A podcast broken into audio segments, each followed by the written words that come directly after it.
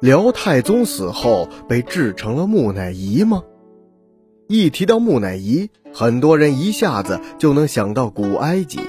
殊不知，中国古代也有木乃伊国王，此人就是辽太宗耶律德光。公元九百二十七年，二十五岁的耶律德光成为了契丹国的第二代君主。当时，中原地区正是五代十国的混乱时期，连年战乱，兵荒马乱，民不聊生。野心勃勃的耶律德光养精蓄锐，一心想要吞并中原。九年后，他的机会终于来了。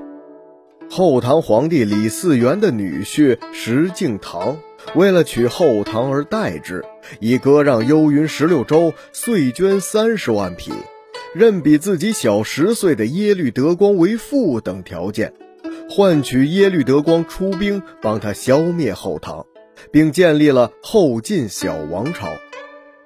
石敬瑭死后，他的侄子石重贵继位。因为不甘心后晋的财富源源不断地流入契丹国库，石重贵向耶律德光提出了称孙不称臣的要求。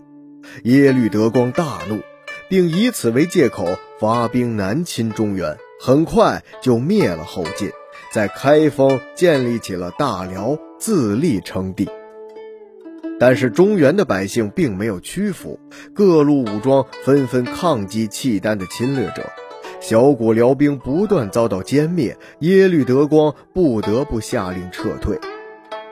公元九百四十七年，四十五岁的耶律德光在撤离中原的途中染上了一种热疾，太医让他远离女色，他却将太医臭骂了一通。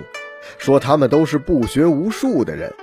耶律德光认为自己得了热病，正要女色来泻火，怎么可能远离女色呢？最终，他因为纵欲无度，在走到栾城沙湖林时，口吐鲜血，一命呜呼。远在辽国都城上京的述律太后传来遗旨：生要见人，死要见尸。当时正是炎炎夏日，气温极高，保存尸体谈何容易？这可着实难坏了半价的文武大臣。正在文武大臣和太医们束手无策的时候，一位御厨出了个主意，要把皇帝做成八。那这个八到底是什么呢？原来北方游牧民族多喜欢吃牛羊肉。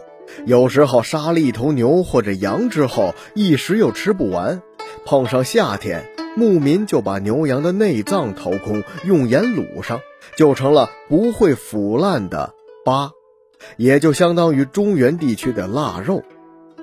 这个主意一出，虽然有把皇帝当牛羊处理的意思，但无奈之下，文武大臣和太医们也只好采用了御厨的方法。